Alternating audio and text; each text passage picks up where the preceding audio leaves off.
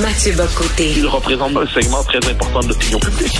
Richard Martineau. Tu vis sur quelle planète? La rencontre. Je regarde ça et là, je me dis, mais c'est de la comédie. C'est hallucinant. La rencontre. Bocoté. Martineau. Écoute, Mathieu, tu sais qu'il y a des gens qui se disent, ah, Mathieu Bocoté, il vit en France maintenant. Peut-être qu'il va être de plus en plus français et qu'il va oublier euh, ses, ses, racines québécoises. Et moi, je dis, je veux réconforter ces gens-là. Écoutez ce segment d'une des interventions de Mathieu Bocoté à la télévision française. On écoute ça. Ils sont tous étonnés. Là. Euh, quelques-uns, on dit, soit dit en passant, ça fait 20 ans qu'on vous le dit. Et là, je dirais qu'on le savait, et maintenant, maintenant on le voit. C'est la formule, quelquefois, d'un humoriste québécois qui disait, on veut pas le savoir, on veut le voir. Bon, eh bien, on l'a vu. On l'a vu devant nous. Alors, la question qui suit... voilà. Alors, il parlait de la, la montée de l'islam, Mathieu, puis il a dit, on veut pas savoir, on veut le voir à la télévision française. Il a cité Yvon Deschamps. Bravo, Mathieu. Ah, ben, sache que j'ai déjà cité aussi euh, X13 avec cette réplique magnifique que je trouve bien. Comment peut-on être aussi belle et tellement communiste? Et, et ainsi de suite. J'ai cité souvent Michel Brunet avec sa merveilleuse formule le nombre, le nombre et le nombre. Euh, et, et non, non, pour moi, c'est que le, je fais même pas ça sur le mode euh, je flash ma différence.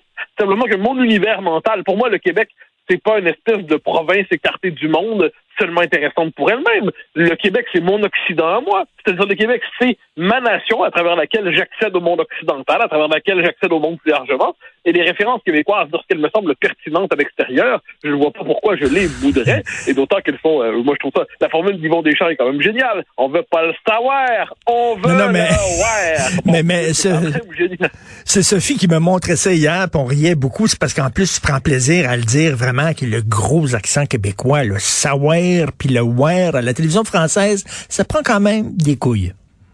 Ah, mais merci, merci. Ah, mais moi, je, je, me fais un devoir quand même de parler euh, quand, quand les circonstances s'y prêtent, hein, pas sur le mode agaçant, mais ben euh, le, Québec est pour moi un lieu qui, euh, qui, qui, l'univers mental québécois me semble tout à fait intelligible et compréhensible pour d'autres, et c'est voilà pourquoi j'ai grand plaisir à le faire, et, et, et ça arrivera encore, n'en doute pas un seul instant.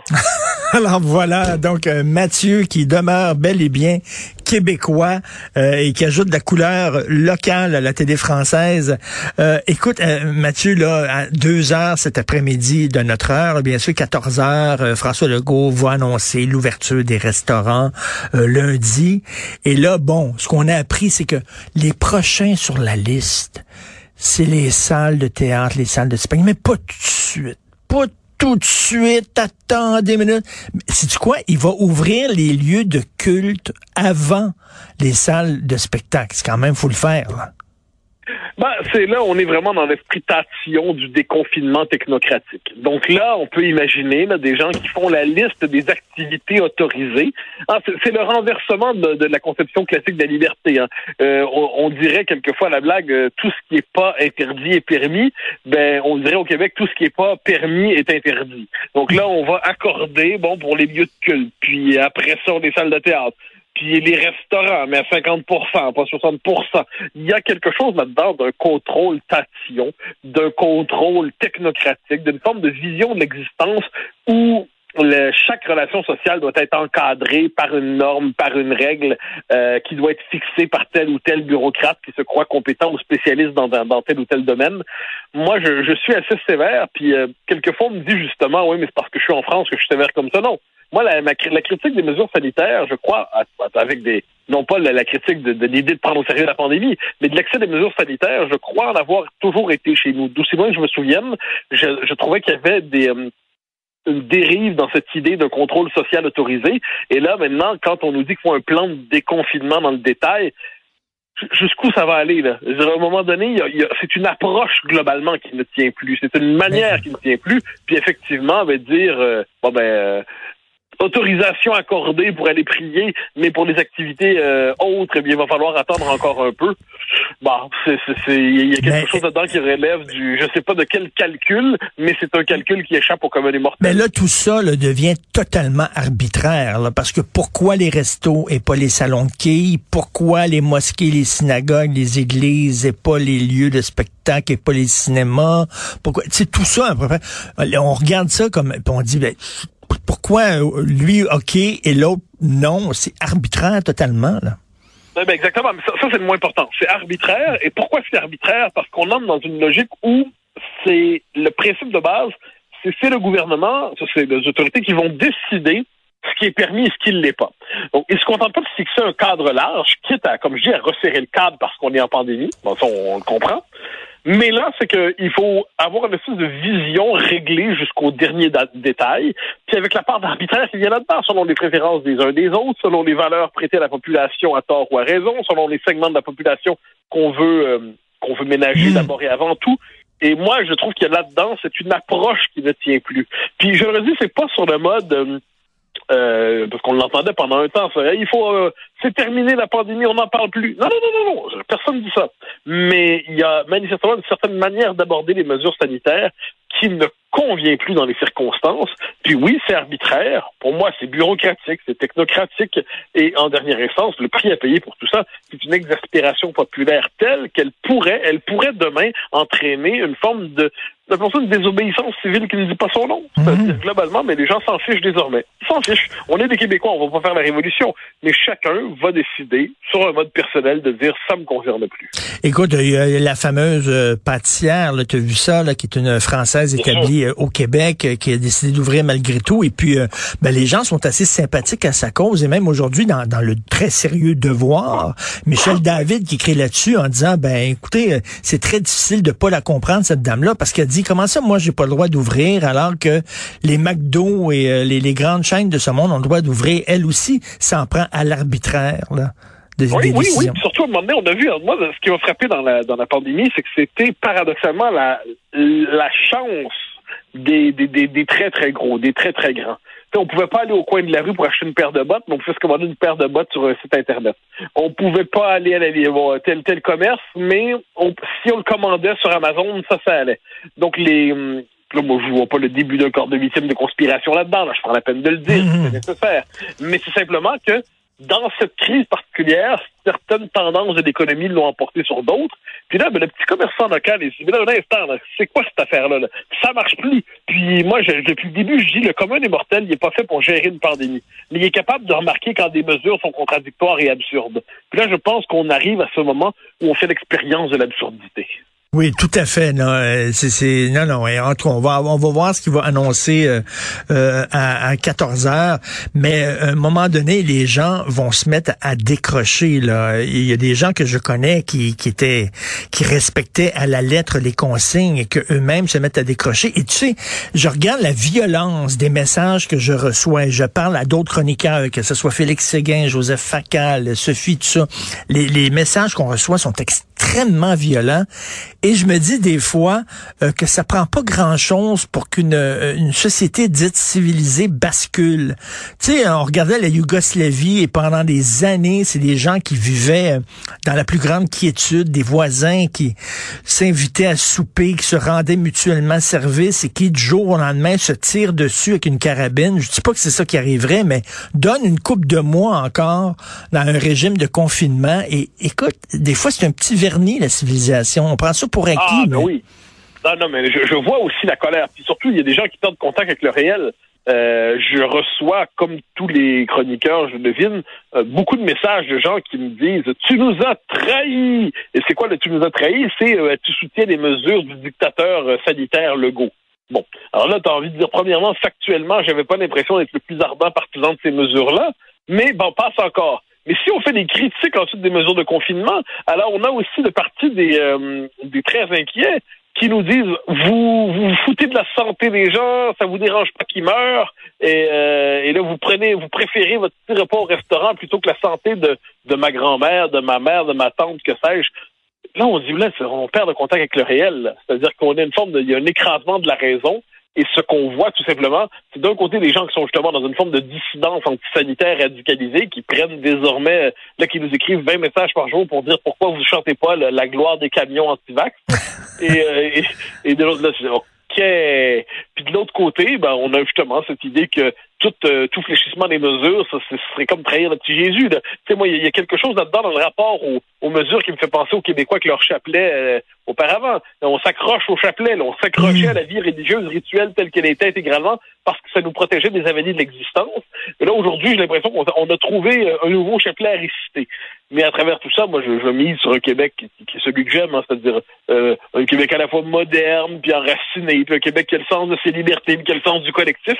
Il me semble qu'on n'est pas plus fou qu'ailleurs, qu'on est à peu près capable de gérer ça. Surtout, surtout qu'on vit dans un monde où il est possible de voir ce qui se fait ailleurs. Puis là, on regarde ben, aux États-Unis des stades remplis, pas de masques. On voit en France une société qui, ressemble, qui nous ressemble davantage, peut-être, mais où la liberté de, vivre existe encore.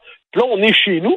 Mais... Mon Dieu Seigneur, moi je parle plusieurs, plusieurs fois par jour, je parle à, des amis, des proches, des collègues au Québec pour être capable justement de garder le, le pouls directement de la population tout le monde, tout le monde trouve que c'est une folie, que c'est une folie. Mais, mais oui, mais, mais, mais l'affaire, c'est qu'on est pris en otage par un système de santé déficient. Et c'est ça l'affaire, qu'ils n'ont pas en France, qu'ils n'ont peut-être pas aux États-Unis. C'est que là, on récolte ce qu'on a semé pendant de trop nombreuses années.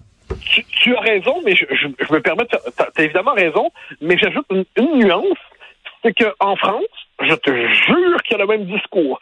Euh, notre système de santé va éclater, il va pas tenir. Et puis là, il y a ceux qui disent, il y a, appelons ça des confinistes, là, qui nous disent euh, ça ça tient plus, euh, il faut reconfiner parce qu'ils sont moins nombreux qu'ici, mais euh, il faut faut le confinement parce que sinon le système va péter. Donc je sais qu'il y a une différence de capacité entre les deux systèmes de santé, mais le discours pour justifier la situation est le même aux deux endroits.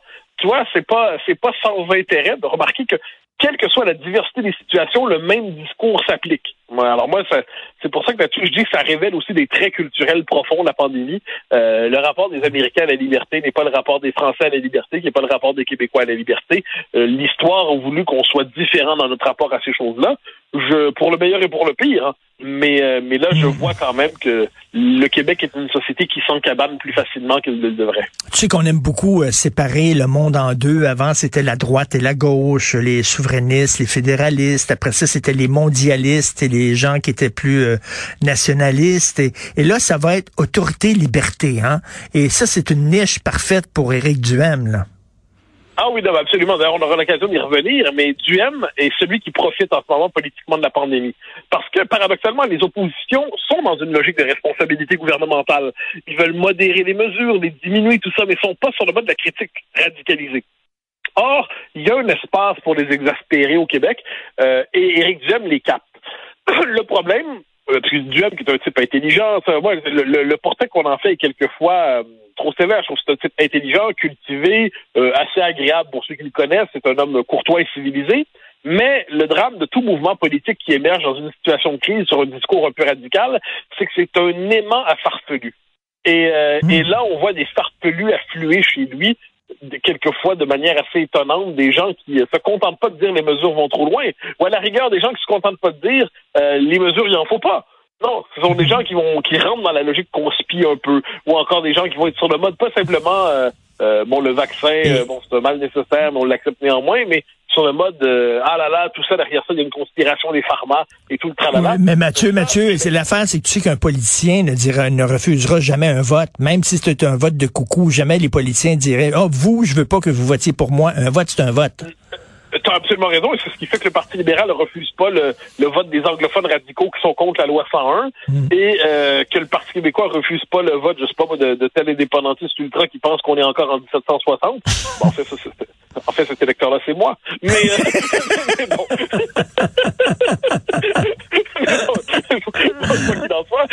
Donc, il y a euh, chaque parti a ses coups. Une fois que c'est une fois que c'est dit, je pense que Duhem a tout intérêt, euh, s'il veut croître, à être capable d'envoyer un message en disant les mesures sanitaires, non, parce que c'est son discours.